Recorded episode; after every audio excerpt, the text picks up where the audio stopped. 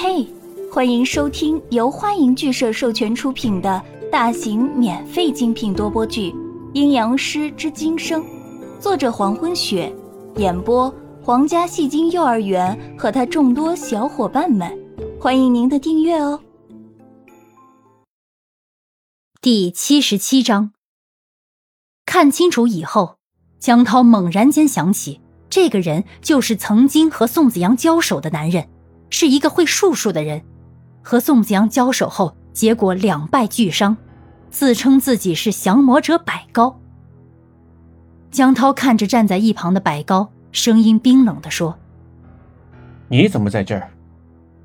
百高右眼的颜色已经恢复正常，很不高兴的回答：“我要是不在这儿，你就会在刚才被骨雕吃掉。”在刚才古雕要袭击江涛的时候，百高时机很好的出现，阴阳眼开始发挥作用，然后命中目标，瞬间受到创伤的古雕消失。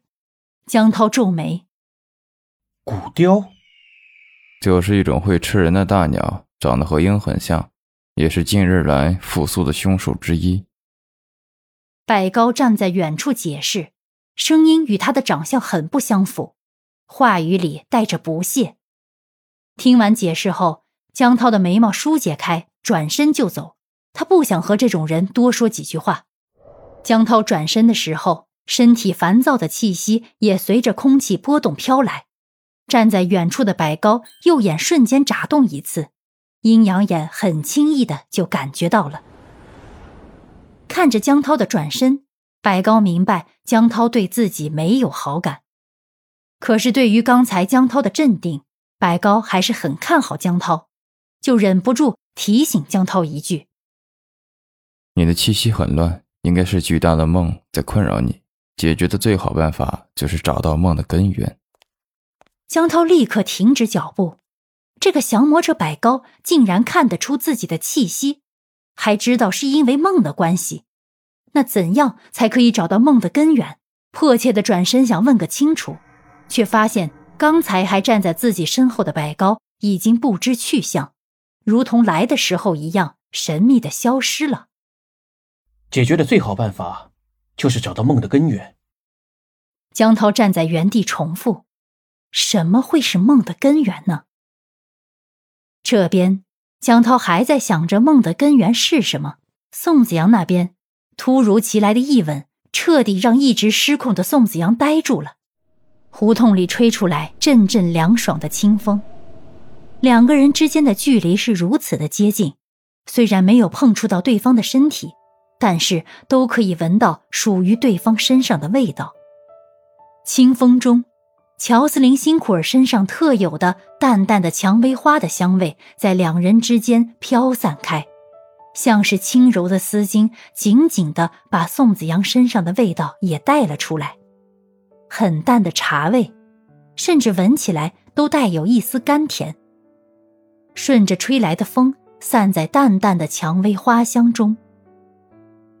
一直在重复自己不配的宋子阳，终于安静下来，肩膀还被乔斯林辛苦尔扣在手中，但是却没有挣扎，头还是保持被亲吻时的样子，微微的低着，发丝散落，挡在宋子阳的脸上。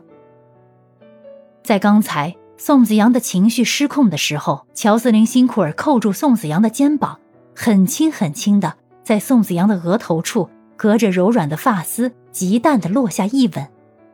隔着发丝，乔斯林辛苦尔都能闻到很香的茶味。薄薄的唇还在宋子阳的发丝上印着，吻的是那样小心，似乎还在发颤。宋子阳没有移开。乔斯林辛库尔也就这么静静的把自己的唇贴在宋子阳的发丝上，漂亮的黑色眼眶里全是浓浓的喜爱和哀伤。贴着发丝，声音缓缓的传来：“那天在花市，我说的全是真的。”那天在花市，乔斯林辛库尔站在蝴蝶兰的旁边，半开玩笑似的。对宋子阳说：“蝴蝶兰的花语是‘我爱你’。”现在，乔斯林辛库尔又一次的告诉宋子阳，那天的话是真的，是真的，我爱你。是真的，子阳，我足以与你相配。是真的，第一次这么的想去爱一个人。宋子阳头还是低着，居高临下的乔斯林辛库尔看不到他的表情，但是感觉到宋子阳在用力的抓紧自己的手，极力的把自己的头往下低。此时的宋子阳黑色的眼眸里死寂和深邃早已不存在。取而代之的是从瞳孔深处渗出的积攒了很久的情感，仇恨、愤怒、悲伤和仅存的希望。